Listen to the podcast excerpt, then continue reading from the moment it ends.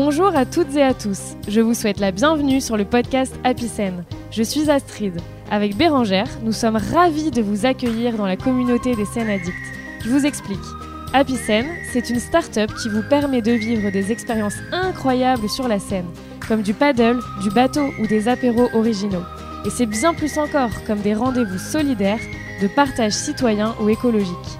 Et donc le podcast Apicène, c'est un moment d'échange, un rendez-vous, une conversation, où nous invitons une fois par mois des hommes et des femmes à partager leur vision de la scène, leur temps fort, leur parcours et leurs évolutions. Et pour vous, à chaque fois, toutes les bonnes adresses, les bons plans à partager. Vous retrouverez facilement toutes les coordonnées sur le site du podcast. Et pensez bien à vous abonner sur iTunes ou SoundCloud pour ne pas louper le prochain épisode. Et en plus, si vous avez des amis passionnés de la scène, des personnes auxquelles vous pensez qui sont scène addicts, que nous pourrions recevoir comme invités, n'hésitez surtout pas. Contactez-nous par email sur helloapicen@gmail.com. Je répète, helloapicen at gmail.com. Allez, c'est parti pour le podcast. Bonjour Laurent Cage, bienvenue sur le podcast Apicène. Euh, vous êtes le directeur de Welcome City Lab, une plateforme d'innovation dédiée au tourisme. Euh, sur le site internet, euh, il est indiqué que cette plateforme intègre le premier incubateur au monde dédié à ce secteur. Euh, on mesure donc à quel point Welcome City Lab est un acteur majeur dans le paysage touristique parisien. Et quand on parle de tourisme à Paris, euh, on ne peut pas s'empêcher euh, de ne pas citer la Seine. Donc on va revenir ensemble sur ces innovations concernant le fleuve et sur bien d'autres choses encore. mais avant de rentrer dans le vif du sujet, est-ce que vous pouvez vous présenter et revenir sur votre parcours professionnel jusqu'à Welcome City Lab? Tout à fait. Bonjour Astrid. Euh, donc je m'appelle Laurent Quay, je dirige donc le Welcome City Lab depuis maintenant euh, sept ans. C'est une très belle aventure euh, professionnelle et une, aventure passionnante. Euh, moi, je viens en fait du monde du tourisme. Depuis plus de 20 ans, je travaille dans ce secteur. J'y ai fait plusieurs métiers. J'ai été agent de voyage, puis tour opérateur. Puis ensuite, euh, consultant en marketing touristique, euh, je faisais beaucoup d'études de faisabilité sur des projets d'aménagement touristique euh, dans des environnements de montagne ou des stations balnéaires. Ensuite, j'ai travaillé pour la région de France. J'ai été en charge du schéma régional du tourisme 2000-2010. Et enfin, mon dernier poste avant le Welcome City Lab, j'ai été directeur du tourisme à la ville de Paris pendant 12 ans, donc pendant une longue période, où j'étais en charge de la stratégie touristique de Paris sur les aspects marketing, ingénierie. Et euh, c'est dans cette période où euh, j'ai rencontré de nombreux jeunes qui venaient me dire leur désarroi et leurs problèmes euh, de création d'entreprise et surtout d'intégration dans le monde du tourisme qu'ils trouvaient relativement fermé à l'innovation. Donc, je les ai euh, aidés, d'abord de façon un peu ponctuelle et un peu désorganisée. Et puis, progressivement, euh, la demande a explosé parce que il faut savoir qu'il y a quand même un phénomène générationnel très positif euh, qui s'est passé en France et en Europe depuis une dizaine d'années. C'est l'explosion de l'entrepreneuriat.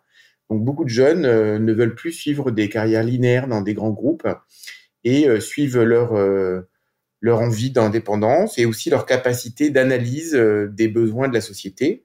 On est dans une société qui bouge beaucoup plus aujourd'hui qu'il y a une vingtaine d'années et donc qui laisse euh, beaucoup de place à des opportunités nouvelles euh, de gens qui ont une bonne analyse du marché et une capacité euh, d'y répondre avec des services pertinents.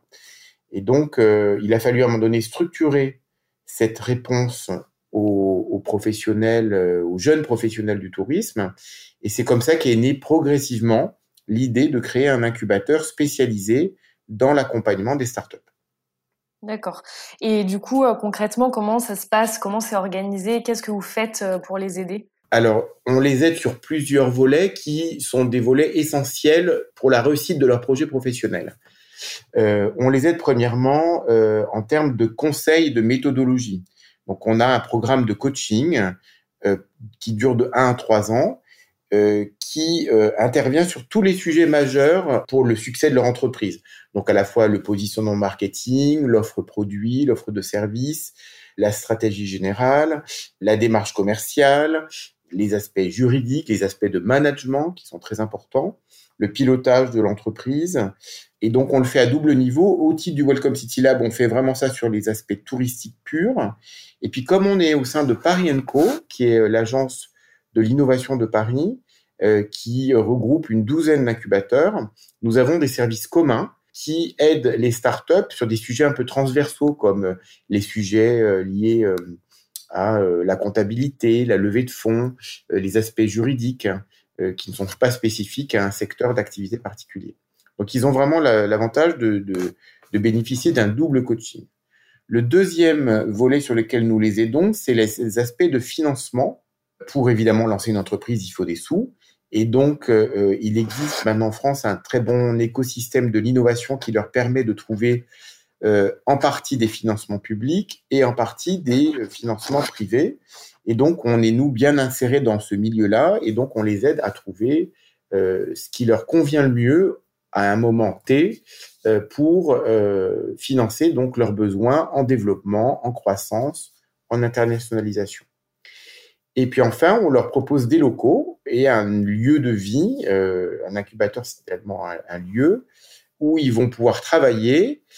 S'ils n'y travaillent pas tous les jours, qu'ils puissent y venir régulièrement pour des animations et des ateliers, soit entre les startups elles-mêmes, soit avec des intervenants extérieurs ou des grands groupes puisque notre modèle consiste à associer quelques grands groupes partenaires privés majeurs du tourisme à Paris avec des startups pour que les uns apportent l'accès à un marché important et puis les autres apportent leurs bonnes idées, les, entrepreneurs. Et on voit que cette méthode de ce, qu'on appelle l'open innovation, donc la, collaboration croisée entre startups et grands, grandes entreprises, est quelque chose qui porte ses fruits puisqu'ils sont complémentaires les uns des autres. D'accord, bah, ça a l'air en tout cas de bien marcher parce que pour préparer euh, le podcast, bah, je regardais un peu les chiffres sur votre site et vous, vous dites qu'il y a euh, plus de 150 startups qui sont incubées depuis 6 ans, euh, si je me trompe pas, hein, et avec un taux de réussite de 87%. Donc de, des chiffres très très prometteurs. Et moi je me demandais, est-ce que avec la période actuelle, est-ce que vous craignez que ces chiffres stagnent dans le futur ou au contraire est-ce que euh, on est dans une période où, justement, comme vous disiez un peu, les jeunes vont continuer à, quitter les grands groupes et euh, pour monter leur propre entreprise et que ces chiffres peut-être vont exploser Alors, euh, ils vont exploser dans, les deux sens, de façon positive et négative. Alors, de façon positive, ils, vont fortement évoluer parce qu'effectivement, cette période de crise forte est propice à l'innovation, au fait de se réinventer, de se remettre en cause et propice aussi au fait que beaucoup de gens euh, se lancent à leur propre compte, aussi parce que ben voilà, ils trouvent plus aussi d'emploi dans les grands groupes. Donc oui, il y a d'ailleurs les récents chiffres en France ont montré qu'il y a une, une très forte progression de la création d'entreprises en 2020. Euh, et ça, c'est propice effectivement à euh, un souhait d'accompagnement et de conseil dans l'univers de l'innovation qui est le nôtre. Mais il faut quand même pas se voiler la face. Cette période est une période de crise extrêmement dure et grave qui frappe en particulier le monde du tourisme, des industries créatives, de la culture, du divertissement, de l'événementiel.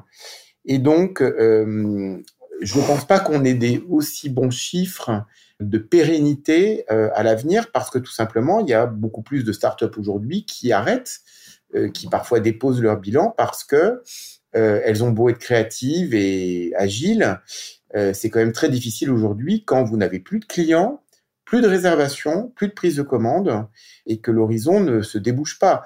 On s'est dit en mars dernier, en mars 2020, que cette situation était tenable avec les aides gouvernementales qui sont importantes et massives si la situation ne durait pas trop. Bon, si elle durait un peu moins d'un an. Euh, là, on arrive à la, date fatidique d'une année de, crise euh, sanitaire et euh, il y a un certain nombre de, de, charges fixes ou de charges de prospection commerciale, de fonctionnement qui sont indispensables, enfin qui ne peuvent plus être contournées et qui ne sont pas prises en compte par les aides publiques. Et donc inévitablement, on aura nous aussi un taux voilà de, de perte d'activité de, de start-up non négligeable euh, dans les prochaines semaines. Et du coup, vous êtes prêt euh, enfin, à y faire face? Ça, doit être compliqué quand même, en effet, dans le tourisme, euh, d'arriver à accompagner aussi bah, les startups qui, qui durent et puis Oui, oui, c'est très compliqué parce que euh, il faut effectivement faire euh, preuve de beaucoup d'adaptabilité, d'inventivité, de capacité de rebond, de pivot, comme on dit dans le jargon. Il faut aussi, de notre part, aussi euh, être beaucoup à l'écoute en permanence et faire parfois même une forme d'accompagnement psychologique qui n'est plus du tout, enfin qui sort largement de ce qu'on faisait auparavant, parce que les entrepreneurs sont parfois dans des états de désarroi extrêmement profond. Donc, euh, c'est une période difficile, oui, mais euh, bon, on, y fait face et j'espère que euh, on saura s'en sortir collectivement. Oui, bien sûr. Et est-ce que justement, pour rester dans la crise un peu sanitaire, vous pensez que malgré tout, il faut il faut s'appuyer sur l'innovation pour en sortir, ou est-ce que au contraire, il faut bah, peut-être miser un peu sur ce qui existe déjà et qui fait ses preuves? Alors, toutes les études euh, économiques mondiales montrent que ce sont dans les périodes de crise que l'innovation est la plus propice et surtout qu'elle est la plus cruciale. C'est-à-dire que c'est dans ces moments-là qu'il faut investir dans capacité de se réinventer dans des nouveaux services et produits qui prennent en compte les nouvelles, euh, les nouveaux éléments du monde qui, nous entourent, euh, les nouvelles pratiques, les nouvelles consommations. Alors, c'est ce que font certains, mais il faut quand même rappeler la réalité, c'est qu'il y a tout un tas de groupes euh, et d'entreprises du tourisme et des voyages qui sont dans une situation financière tellement grave qu'elles ont dû bah, couper, malheureusement, dans leurs dépenses considérées comme non essentielles. Je c'est une erreur, mais voilà, c'est comme ça qu'elles le considèrent. Et nous, on connaît pas mal de, de grandes entreprises du tourisme bien connues en France et à Paris qui ont dû supprimer leur direction innovation, voire même licencier les gens qui étaient euh, chez eux en charge de ces sujets, donc en général nos interlocuteurs. Donc voilà, la situation est vraiment très contrastée selon en fait euh, l'analyse, la stratégie euh, et puis la situation financière des, des, entreprises. Et pour rester sur le thème de l'innovation, Covid ou pas, en juin 2021, il y a les premiers taxis volants qui vont faire euh, leur vol d'essai pour être, un peu dans l'actu. Est-ce que vous avez suivi le dossier, vous, avec euh, Welcome City Lab, euh, ou est-ce que vous vous intéressez peut-être personnellement aussi à ce, à ce sujet? Ah bah les deux.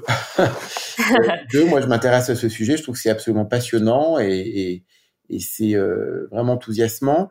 Et au titre du Welcome City Lab, on a été un peu associé, pas forcément totalement étroitement, mais on a été associé euh, au titre justement de, comment l'innovation pouvait, euh, comment ces produits en fait de, mobilité nouvelle pouvaient intégrer aussi des, éléments d'innovation que nous on maîtrise déjà à travers euh, les startups. Donc on a déjà participé à des séances de créativité, des séances d'échange sur, sur des nouveaux produits de cette nature avec des acteurs importants de la mobilité à Paris et en Ile-de-France qui regardent ça de très près puisque tout le monde veut être prêt pour cette ce grand défi et cette, cet horizon euh, majeur euh, euh, que sont les Jeux Olympiques de 2024 pour Paris et la France. On a hâte de voir ce que ça va donner quand même ces, ces taxis volants. C'est un peu le monde du futur qui, qui, commence quoi. Exactement. Et qu'est-ce qui va changer selon vous en termes de pratiques touristiques quand on sera sorti de la crise? Par exemple, je pense au, à une tendance qui est assez populaire de la micro-aventure faire par exemple des grandes randonnées, bivouaquer ou je sais pas faire du canoë euh, dans le Grand Paris. Euh, enfin quand on habite, euh, quand on est parisien. Et est-ce qu'il va y avoir des nouveaux usages? Par exemple, je pense aussi à Airbnb, tout ça. Est-ce que vous avez un peu une idée? Alors c'est un peu dur vu qu'on n'est pas encore sorti, mais est-ce que vous avez déjà une idée un peu du paysage touristique qu'il y aura à l'après Covid, quoi? Alors si je peux me permettre, Airbnb c'est pas un nouvel usage. Oui, non, non, oui. oui, enfin, voilà, nouvel usage ou usage déjà existant. Voilà. Alors oui, oui, évidemment, il y a des nouveaux usages qui émergent. Euh, et d'ailleurs, je vous invite à lire un document euh, qui constitue un gros travail que nous réalisons chaque année au Welcome City Lab, qui est notre cahier tendance, qui euh, en fait est la, synthèse de tout ce que nous percevons en une année à travers notamment les, les centaines de candidatures de start-up qui nous arrivent du monde entier qui est la synthèse donc des tendances que nous observons à travers bah, les évolutions des startups. Euh, on se rend compte d'ailleurs souvent que la même idée naît euh, à quelques mois d'intervalle sur plusieurs continents. Donc, et, et, les gens ne savent pas entre eux parce qu'ils ne se connaissent pas. Mais comme nous, on a ce rôle et cette mission de baromètre de l'innovation touristique, eh bien, on est capable d'en tirer une synthèse. Et donc, ce document qui est en ligne, qui est gratuit, téléchargeable sur notre site internet en français et en anglais, livre aux professionnels le meilleur de ce que nous avons pu observer chaque année. Donc le nouveau est paru il y a, il y a quelques temps là, et euh, effectivement, il y a des, des, tendances qui émergent comme celle de la micro-aventure et du tourisme local, qui est évidemment boosté par euh, la contrainte euh, de l'absence de voyage à l'étranger. Mais je pense que cette tendance perdurera après la crise sanitaire il y a de plus en plus aujourd'hui de sites, d'offres de, professionnels qui vous invitent à redécouvrir votre région autrement. Et j'en prends pour preuve le succès de la vallée de la Seine, hein, puisque c'est le, le, thème qui nous occupe aujourd'hui, euh, de Paris jusqu'au Havre, ou même en amont de Paris. C'est un axe extrêmement important que finalement les, les Parisiens, les Franciliens euh, connaissaient relativement peu ou pratiquaient relativement peu par le passé, et euh, on voit une, un engouement pour cet axe, notamment euh, grâce à la présence de l'eau. Hein. L'eau, c'est quand même un, caractère universellement euh, attractif, et puis parce que le long de la Seine, il y a souvent un, décor extraordinaire, à la fois un décor de paysage naturel, mais aussi un décor de, de paysage bâti urbain de châteaux, de palais ou d'urbanisme. Donc il y a vraiment tout pour, euh, tout pour plaire. Au-delà de ça, il y a euh, d'autres tendances que sont euh, tout ce qui est autour du jeu et parfois même du jeu virtuel. Donc le rapport entre tourisme, pratique touristique et puis toute cette dimension très technologique, la réalité virtuelle, la réalité augmentée, les jeux en ligne, le e-sport, les compétitions de jeux vidéo, qui ont euh, un rapport avec l'attractivité touristique parce que souvent euh, les jeux se passent dans des environnements, des destinations reconstituées, où les jeux font écho à un site ou à une pratique ou à une destination. Et donc il y a beaucoup à faire pour développer des ponts et des collaborations entre les, tout l'univers du jeu virtuel et l'univers de la pratique touristique. Et puis, euh, dernière tendance que, sur laquelle j'insisterai, c'est la tendance de ce que j'appellerais le prendre soin et le fait de rassurer nos clients et nos visiteurs sur tout l'aspect euh, non seulement sanitaire, mais l'aspect également euh, d'accueil, de bienveillance, d'écoute du client. C'est quelque chose qui est de plus en plus fondamental dans l'univers du tourisme. Euh, pas simplement vendre un produit, mais être en capacité de l'accompagner d'un service d'accompagnement du client de bout en bout, avant euh, le séjour, pendant le séjour et après, et de dialogue interactif avec une sorte de communauté constituée par vos clients, dont le professionnel est capable de, de sentir les, les attentes et de, et de répondre aux demandes. D'accord. Donc en résumé, un peu plus de, de proximité, d'accompagnement euh, des touristes. Oui. En quelque sorte. Et euh, du coup, pour en revenir à la scène un petit peu plus précisément, euh, est-ce que justement elle intéresse les startups? Est-ce que c'est un sujet assez porteur? Je ne sais pas si vous avez des chiffres peut-être sur toutes vos startups, combien se concentrent sur des sujets un peu de tourisme fluvial ou, ou de choses comme ça, ou si vous avez des exemples aussi de startups qui oui. s'intéressent, qui font des projets autour de la scène? Alors, je vais être franc avec vous, pas tant que ça. Il y en a pas tant qui s'intéressent à la scène en tant que telle. Euh, souvent, c'est plutôt, euh, j'ai envie de dire, nous qui euh, pointons, leur soulignons le fait que leur service ou leur produit peut se développer aussi autour de cet axe. Euh, c'est pas forcément un réflexe de la part des startups qui ont encore eu du mal à identifier euh, cet axe comme euh, plein de projets. Alors, il y en a, hein, je veux pas caricaturé, mais c'est quand même mineur euh, dans les startups. Alors, il y en a qui euh, sont autour de la déambulation, de la mobilité en pleine nature, et qui évidemment s'intéressent à tout ce qui est euh, cheminement le long de, par exemple, de véloroutes, ou bien le long d'axes comme celle de la Seine ou de la Loire ou d'autres fleuves. Donc on a des startups hein, dans cet univers-là comme WeBike qui est un service de location de vélo, comme GeoVélo qui permet de se localiser, géolocaliser euh, dans son périple à vélo. Il y a euh, donc des startups qui sont vraiment dans l'univers de la mobilité, de l'accompagnement euh, à la mobilité en termes de services et de pratiques. Après, il y a des, des startups qui peuvent s'intéresser à l'idée de je souhaite en fait découvrir tout ce qu'un territoire peut m'offrir. Et donc je lance des applis ou des services numériques de visites guidées ou d'idées de jeux sur des sites.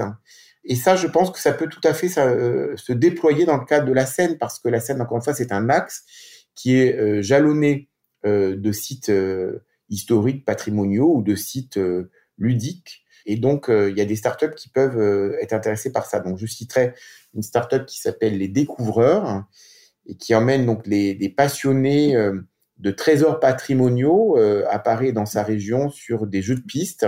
donc ça, ça peut les intéresser.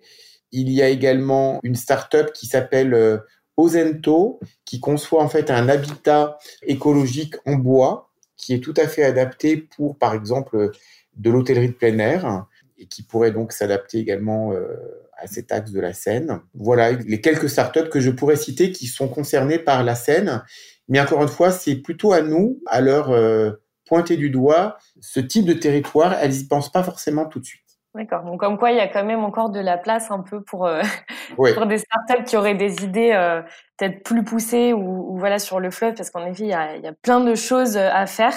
Et puis justement, avec les Jeux Olympiques aussi de 2024, avec la, la scène qui est quand même censée devenir un peu l'avenue centrale de Paris, peut-être que ça va aussi inciter, enfin, qu'il y aura peut-être des opportunités aussi à ce niveau-là Oui, oui. Je citerai également une autre startup qui me vient en tête qui s'appelle Escapade, qui est également une, proposition de un ensemble de, visites guidées à l'échelle de Paris et de la région de France et qui euh, également euh, propose ce type de, de prestations des visiteurs qui sont en recherche d'une découverte en dehors des sentiers battus et aussi avec euh, des spécialistes qui sont capables de leur révéler un paysage. Je trouve que les gens aussi attendent beaucoup c'est qu'on leur révèle, qu'on leur donne les clés de la lecture d'un paysage euh, naturel ou euh, plus urbain, soit en présentiel, c'est-à-dire avec vraiment un guide qui les accompagne, soit avec des outils technologiques qui leur permettent de le faire à leur rythme.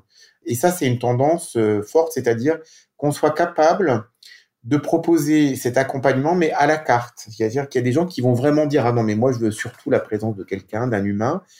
c'est l'échange avec la personne qui nous intéresse et d'autres vont plutôt privilégier euh, un service plus technologique euh, qu'on peut arrêter quand on veut, qu'on peut reprendre à son rythme. Voilà, donc il faut euh, présenter l'ensemble de ces services aux clientèles touristiques. D'accord. Et justement, pour toujours par rapport aux Jeux Olympiques, selon vous, quels sont les enjeux pour Paris et, et la Seine, mais pour Paris d'une manière générale, par rapport, je sais pas moi, à l'accueil des touristes, à la logistique, au transport? Vu que vous êtes euh, dans le domaine vraiment de prédilection euh, par rapport à ça. Est-ce qu'on est prêt euh, Qu'est-ce qui, selon vous, devrait, je sais pas, être amélioré? Il y a évidemment les questions de fluidité de, transport, et c'est pour ça qu'on on est en train de construire le Grand Paris Express, qui est un enjeu considérable en termes d'accessibilité des sites olympiques et puis de mobilité à travers la région Île-de-France sans forcément passer par le centre de Paris. Et je sais qu'il y a quand même un certain nombre d'inquiétudes aujourd'hui euh, pour savoir si certains tronçons euh, du métro express seront livrés à temps. Il y a aussi pour moi la question vitale de la desserte directe entre l'aéroport Charles de Gaulle euh, et le centre de Paris. Vous le savez, c'est un, c'est un maintenant un critère absolument indispensable dans toutes les métropoles du monde. Il existe ce trajet direct rapide entre l'aéroport international et le centre de la ville. Paris n'en dispose pas un d'aujourd'hui. C'est le projet du Charles de Gaulle Express et je pense qu'il correspond véritablement à un besoin et à, un standard international que nous n'avons pas encore. Après, en termes de mobilité, il faut quand même évoquer aussi euh, la mobilité pour tous et donc euh, il faudra que les Jeux olympiques soient proposent une offre de mobilité à l'ensemble des populations, notamment les populations handicapées et à mobilité réduite pour lesquels nous sommes très en retard aujourd'hui. Donc il y a vraiment, euh, faut vraiment mettre les bouchées doubles. Et puis après, il y a euh, des mobilités plus de loisirs qu'il faudrait être aussi en capacité de proposer, des mobilités douces, euh, piétonnes, à vélo et en particulier sur des axes comme ceux de la Seine, parce que c'est évidemment là que vont se diriger beaucoup de nos visiteurs internationaux, y compris même des athlètes ou de leurs accompagnants et de tous les gens qui vont graviter autour de cet événement. Ils vont forcément aller vouloir aller sur les bords de Seine. C'est un endroit mythique, euh, classé patrimoine mondial, et donc il faudrait être en capacité de les accueillir de façon qualitative avec des services, pas uniquement qu'avec des modes de transport. Quand je dis service, ça veut dire de, un vrai accueil, de la signalétique, des choses aussi euh, basiques et importantes euh, auxquelles on prête en général peu d'importance, que sont les toilettes. Euh, voilà, des sanitaires en bon état et en, état quantitatif suffisant. Et puis des espaces voilà, de, de balade et de repos. Et alors, je vais terminer juste en vous posant une question sur un petit peu plus international de nos, voisins européens ou autres autour de la question touristique autour des fleuves. Est-ce que euh, vous entendez parler ou si vous dites que vous avez des startups à l'international, peut-être euh, de, projets ou autres et, euh, dont on pourrait s'inspirer ici à Paris? C'est-à-dire de projets d'aménagement de, autour du fleuve, c'est ça? Oui, bah, enfin peu importe, de, de, projets, de nouveaux projets sur autour de leur fleuve que ce soit aménagement ou purement touristique ou, de transport? Alors oui, il y, en a beaucoup et je dirais il y, en a eu beaucoup et il y en aura encore beaucoup. C'est-à-dire que le mouvement d'appropriation des fleuves et des rivières par les villes est un mouvement qui date d'il y a une vingtaine d'années, qui a commencé plutôt dans le, nord de l'Europe ou euh, aux États-Unis, y compris ça, ça concerne également les ports, hein, les ports fluviaux ou les ports maritimes. Ça, c'est lié aussi à l'évolution euh, de l'urbanisme des villes qui sont de plus en plus tertiaires et de moins en moins industrielles et qui ont donc par conséquent ont vu des friches industrielles énormes se libérer avec des projets d'aménagement euh, autour des loisirs, de restauration, de balades, de loisirs sportifs et également de tout ce qui concerne la vie nocturne. Donc ça, ça s'est beaucoup développé. Encore une fois, dans le nord de l'Europe, euh, c'est arrivé en, en, France il y a déjà un moment. Et les startups contribuent à ça parce que comme les startups, si vous voulez, sont toujours euh, en prise directe avec euh, les attentes nouvelles des consommateurs, ce sont des bonnes vigies pour vous dire dans un projet d'aménagement euh, fluvial qu'est-ce que vont vouloir les, les, clientèles jeunes ou les clientèles, les nouvelles clientèles touristiques et qu'est-ce qui serait intéressant de mettre en place comme service auquel peut-être des aménageurs classiques ne pensent pas forcément.